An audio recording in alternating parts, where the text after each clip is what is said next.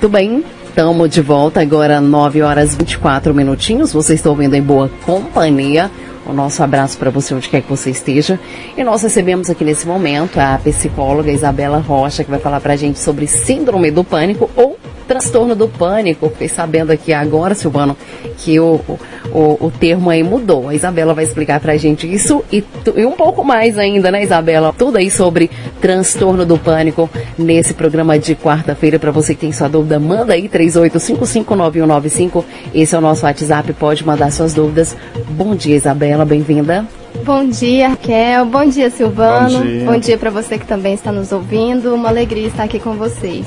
Isabela, mudou o termo aí, não é mais síndrome, é transtorno? Bom, é a mesma coisa, mas como no DSM, que é o Manual Diagnóstico e Estatístico dos Transtornos Mentais, né, que está aí na sua quinta edição, utiliza o termo transtorno do pânico, então achei por bem nós utilizarmos o mesmo termo. Fica né? menos pesado também o nome, né? É. Ameniza um pouco aí. É, e é bom que a gente vai estar condizente com a, com a literatura da área, Sim, né? É Vamos verdade. Explica pra gente, Isabela, o que é esse transtorno aí do pânico, para quem não sabe. O transtorno do pânico, de acordo com o DSM, esse manual que eu acabei de citar, ele se enquadra dentro dos transtornos de ansiedade.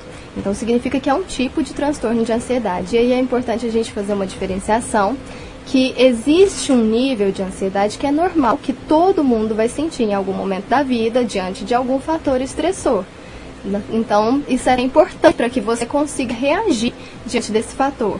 Mas quando essa ansiedade começa a ser muito intensificada, muito frequente também, e começa a trazer prejuízos para a vida daquele indivíduo, nós já temos aí um adoecimento, temos uma ansiedade patológica.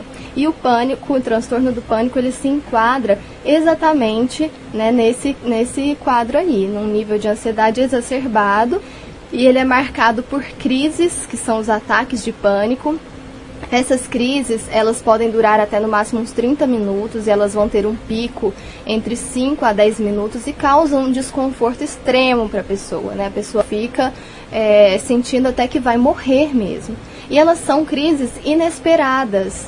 É, a pessoa não consegue prever quando que uma próxima crise ela vai pode acontecer. estar em qualquer lugar e, essas, e, essa, e essa crise chegar e ela ter esse, esse Sim, esse é tão desconforto. inesperado que ela pode estar até dormindo e de repente acordar tendo um ataque de pânico.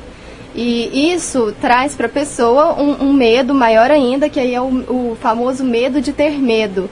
O medo de quando que ela vai ser acometida por aquilo de novo, por aquelas sensações, né, que a gente vai até citar daqui a pouco quais são esses sintomas mais detalhadinho. E são sensações que alteram tanto o físico quanto o cognitivo, né? E traz assim um- uma, uma sensação de morte iminente mesmo, se confunde até às vezes com um ataque cardíaco. Muitas pessoas vão pensar assim que tá, tá, tá morrendo mesmo e vão procurar o pronto-socorro pensando que tá tendo um, um ataque cardíaco, um infarto. Entendi, porque não ataca só o psicológico, ataca o físico também. Sim, por exemplo, temos sintomas como palpitações, é, o coração fica muito acelerado, sudorese, ela vai começar a suar frio geralmente, tremores, falta de ar, parece que aquele nó na garganta, sabe? Quando fecha, parece que você está com uma sensação de sufocamento mesmo. Dor, desconforto, dor no peito, e aí mais um sintoma parecido, né, com um ataque cardíaco, náusea, desconforto abdominal, tontura, a pessoa vai ter uma sensação de parece que vai desmaiar, calafrios, de repente ondas de calor. É, pode ser que algum membro do corpo, por exemplo, um braço, ela perca sensibilidade, como se estivesse anestesiado, ou às vezes sente formigando, formigando os lábios, o rosto. São sintomas muito desconfortáveis, né? Quem vivencia essa é, síndrome do pânico, ou transtorno do pânico, ela passa por um, um momento de extremo desconforto nesses ataques, nessas crises correntes. E quem, todo mundo que tem o transtorno aí do pânico, ela tem essa crise ou pode ser que a pessoa tenha o transtorno, mas não tem esses ataques aí de crises? Não, é, é- todas têm os ataques, até um critério para diagnóstico. Para uma pessoa ser diagnosticada com transtorno de pânico, porque pode até algum ouvinte pensar, ah, eu sinto muito medo, será que eu tenho transtorno de pânico? Um critério diagnóstico é que a pessoa vivencie essas crises, que essas crises sejam inesperadas, ou aconteçam de forma abrupta, né? E também que elas sejam recorrentes. Nos casos mais leves, elas acontecem com um intervalo maior de tempo uma da outra. Nos casos mais graves, esse intervalo ele vai se encurtando, porque elas acontecem muito, é, muitas vezes, com muita frequência, repetidamente, né? Uhum. E aí vai surgindo também um medo de enlouquecer, um medo de morrer, um medo de ter novos ataques. Então, não, não se trata apenas dos sintomas físicos, a pessoa começa a ter também sintomas cognitivos, podendo até estar associada com outro quadro que a gente chama de agorafobia. O que, que, é isso? A pessoa tem é medo de estar em locais muito amplos com aglomeração de pessoas, porque nesses locais, se ela tiver uma crise, por exemplo, vai ser difícil ela conseguir alguém para lhe dar assistência ou sair desse local a tempo. Então a pessoa começa a evitar, por exemplo, fila de banco. Geralmente os lugares em que ela teve as primeiras crises, ela começa a evitar. Se foi em uma fila de supermercado, se foi dentro de um estacionamento, se foi passando por um túnel, por uma ponte, é, ela vai começar a evitar. E tem pessoas em casos muito extremos que não saem nem de casa mais ou só saem quando estão acompanhadas. Como lidar com, com, com uma pessoa, por exemplo, você. Como lidar com uma pessoa quando dá um, um ataque de síndrome?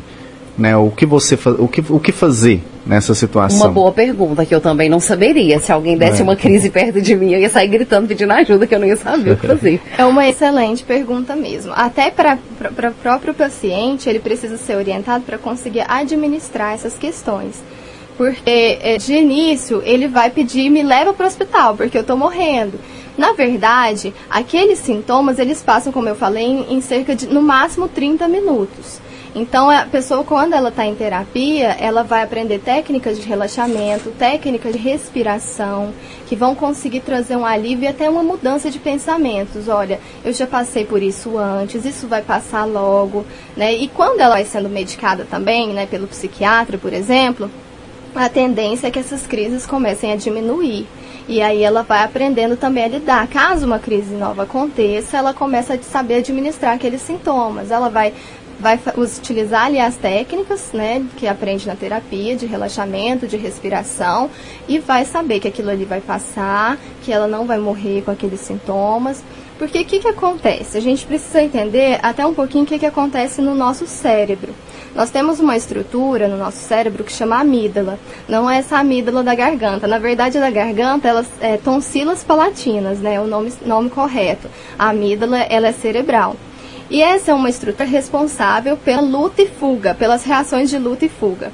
Então, quando você está de um, diante de um estímulo muito aversivo que causa ali um certo estresse, para você reagir, essa região cerebral ela é ativada e vão liberar alguns neurotransmissores no nosso corpo, uma descarga adrenérgica.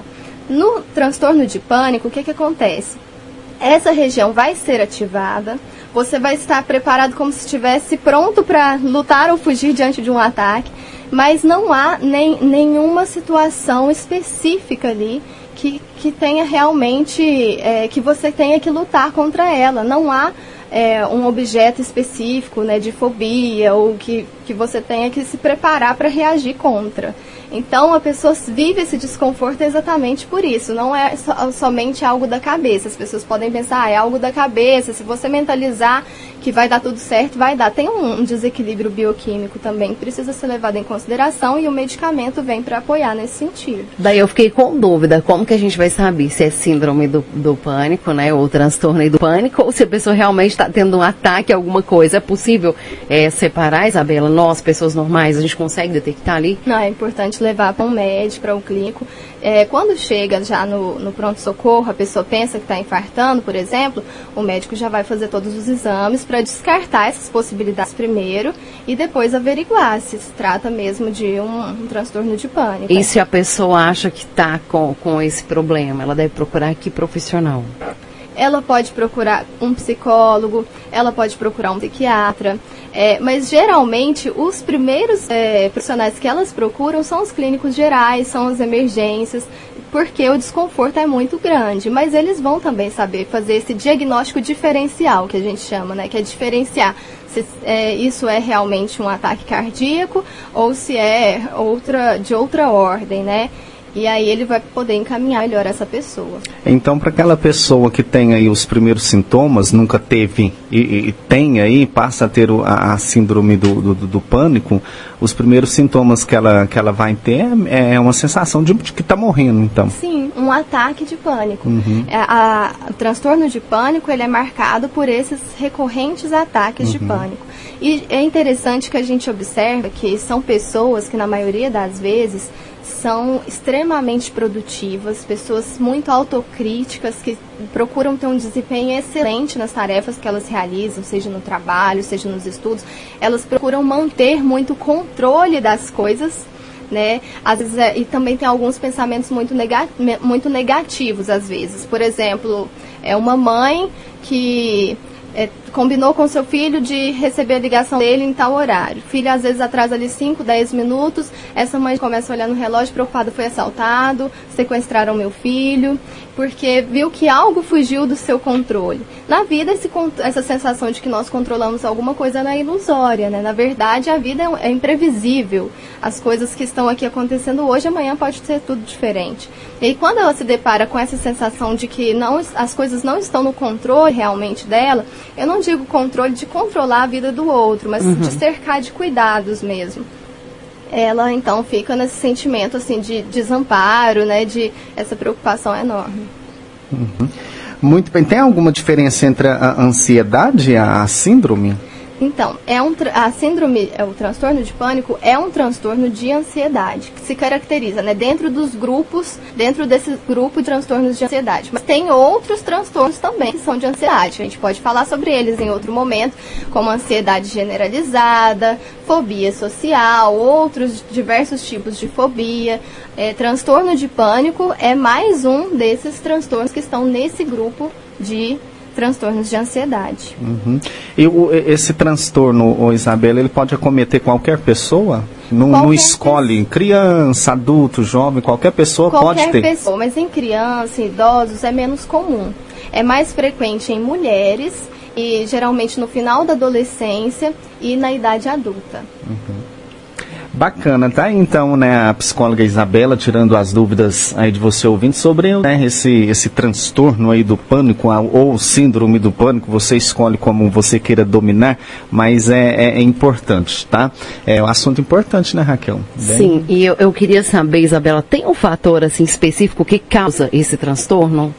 Ou são várias causas? São múltiplas, mais uma vez, né? Quando nós falamos sobre transtornos depressivos, eu citei sobre, é, e também sobre o suicídio, eu citei que quando se trata de transtorno mental, geralmente as causas são múltiplas. Essa questão da etiologia, de definir uma causa específica, ela é um pouco complexa.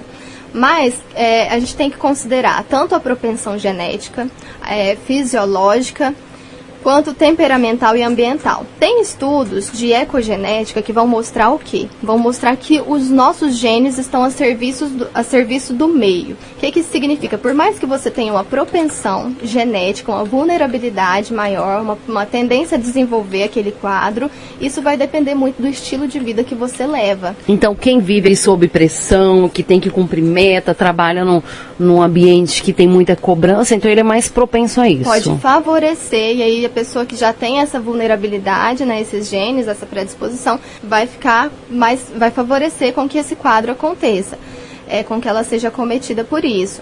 É, essa questão do ritmo de vida, né, mais uma vez a gente toca nessa tecla, que isso é o ritmo de vida que nós levamos hoje, essa questão do estresse, essa cobrança enorme, noites mal dormidas, é, a gente não tem tempo muitas vezes para lazer, para descanso, não consegue equilibrar trabalho e descanso.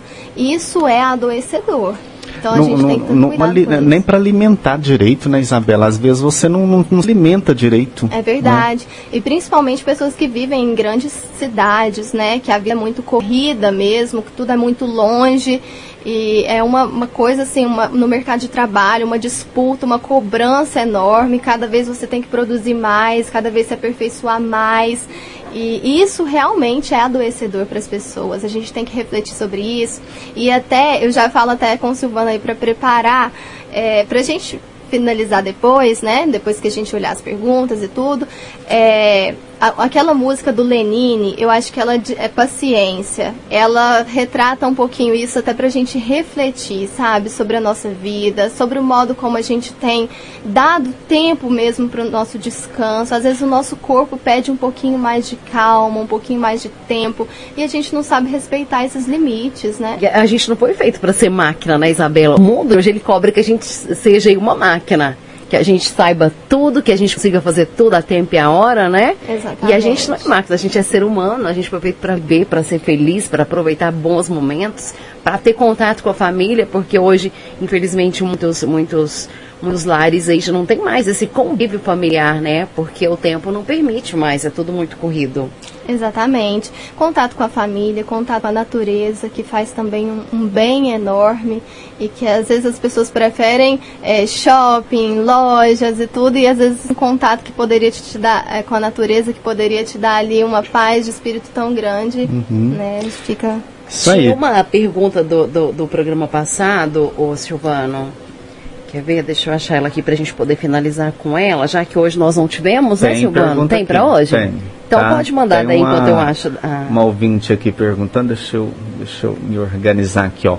Bom dia, pergunta para Isabela se pode acontecer de alguém ter essa síndrome somente em algum momento da vida e ela não mais, não mais voltar, não mais acontecer pode acontecer que, da pessoa ter um ataque de pânico. O transtorno de pânico é diferente do ataque de pânico. Como eu falei, no transtorno, esse ataque ele acontece de forma recorrente, várias vezes. Mas é normal que uma pessoa tenha, assim, em algum momento da vida muito estressante, que ela possa ter esses sintomas e possa ter esse ataque de pânico. Agora, se isso vai se tornando muito recorrente, vai prejudicando o funcionamento, a vida da pessoa, é importante que ela procure mesmo um tratamento, né? Uhum. Que ela não é importante que as pessoas saibam que elas não precisam passar por isso sozinhas, né? Que elas podem contar com ajuda, que existem profissionais especializados para aliviar, para ajudar, né, amenizar esse sofrimento. Uhum. Outra ouvinte aqui, pessoas acham que têm doenças e elas não aparecem em nenhum exame clínico. Pode ser a síndrome do pânico? Tem que averiguar melhor. Realmente a síndrome do pânico, ela não aparece nos exames clínicos. Vai fazer um eletro, vai verificar melhor, o médico vai ver que não está aparecendo nada, não tem nada é, que está ali prejudicando o funcionamento físico dessa pessoa. Então tem que averiguar. Não posso falar que é ou que não é, ela teria que procurar um profissional para fazer os exames direitinho. Muito bem, tá? Então achou, Raquel? Achei, ó. É sobre. Aí já terminou desse assunto, né? Pra gente poder Sim. fechar o tema aí de síndrome do pânico. Uhum. Então tá, voltando então ao tema do, da quarta-feira passada, né? A pessoa perguntou, Isabela, lembrando que o tema da semana passada foi suicídio, e a, per, a pergunta é: quem quer cometer suicídio dá avisos? Sim. Dá, né? Na maioria dos casos dá avisos. Maioria das vezes. É, até a gente comentou que aquele, aquela frase, quem fala não faz, é um mito né? Porque a maioria das pessoas vão dar indícios. Mas esses avisos, eles podem vir de uma forma muito sutil, às vezes, e a gente não consegue perceber. Eles podem ser tanto verbais como no comportamento, podem ser não verbais. Então tem pessoas que vão verbalizar, que vão falar mesmo, eu não aguento mais, não vale a pena viver, é, eu queria sumir, queria dormir para nunca mais acordar, nada mais importa. E outras pessoas, às vezes, vão demonstrar algumas coisas no próprio comportamento. Elas vão falar, é, vão descuidar da aparência algumas vezes. É, pessoas que às vezes tinham um hobby, algo que gostava muito mesmo, e de repente deixa de fazer. É, às vezes a pessoa começa a se desfazer dos seus próprios pertences. Ela começa a presentear as pessoas com pertences que ela gostava muito. E também no, nos adolescentes, isso pode ser até assunto para um outro programa, temos a automutilação, que tem sido muito frequente, e isso é um caso assim. Principalmente é, com adolescentes, né, Principalmente com adolescentes. A gente pode até abordar isso em um outro programa, porque é um assunto amplo. É, é um, um sinal de alerta, a gente precisa também dar devida atenção a isso. É, quando a pessoa também começa ali a colocar as coisas em ordem, tanto na questão financeira como na própria casa. Às vezes começa a arrumar tudo, esquematizar tudo, como se estivesse se despedindo mesmo, né? Isso aí também é um sinal de alerta. Só que, como eu falei, às vezes eles são muito sutis e passam despercebido. E a gente precisa ter né, a devida atenção nesses momentos que a pessoa verbaliza, por exemplo, é, o familiar, o amigo, quem escutou esse tipo de frase, é momento para você começar a conversar. Por que que para você não tem mais sentido?